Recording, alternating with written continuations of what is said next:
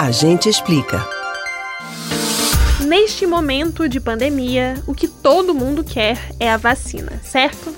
Infelizmente, não é isso que tem revelado a CPI da Covid, onde o gerente geral da farmacêutica Pfizer na América Latina, Carlos Murilo, confirmou que o presidente da República, Jair Bolsonaro, recusou a oferta de 70 milhões de doses da vacina Pfizer BioNTech ao Brasil. Um milhão e meio dessas vacinas teriam sido entregues ainda no final do ano passado. Uma notícia dessas chega como um baque na vida de milhares de pessoas que perderam amigos, parentes e conhecidos exatamente porque eles não tiveram a oportunidade de receber a vacina. Em um momento desse, fica difícil não se perguntar o que poderia ter sido evitado se o Brasil não tivesse recusado as vacinas.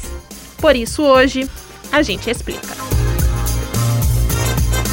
Não foi uma, não foi duas, não foram três as vezes em que Jair Bolsonaro recusou doses de vacinas que poderiam ter salvado a vida de brasileiros. De acordo com os depoimentos da CPI da Covid, o presidente recusou pelo menos 14 vezes o oferecimento de vacinas ao país. Seis dessas vezes foram referentes à Coronavac, do Instituto Butantan. Há inclusive três ofícios assinados pelo diretor do Instituto, Dimas Covas, oferecendo o imunizante. O terceiro documento foi entregue pessoalmente em 7 de outubro por Dimas Covas ao ministro da Saúde, o general Pazuello.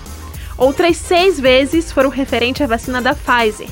O ex-presidente da Pfizer Brasil, Carlos Murilo, esclareceu na CPI da Covid que os documentos com o detalhamento das doses a serem fornecidas foram enviadas em 14, 18 e 26 de agosto, em 11 e 24 de novembro e em 15 de fevereiro. Todas as ofertas recusadas. Quem também recebeu um não do presidente da República foi o consórcio COVAX Facility. Para eles, a recusa aconteceu duas vezes. Mas e se tudo pudesse ser diferente? Um cálculo feito pelo epidemiologista Pedro Alau, professor da Universidade Federal de Pelotas e coordenador do EpiCovid-19, maior estudo epidemiológico sobre coronavírus no país, aponta que o Brasil teria evitado, no mínimo, 5 mil mortes caso o governo do presidente Jair Bolsonaro tivesse aceitado a oferta de vacinas da farmacêutica Pfizer em agosto do ano passado.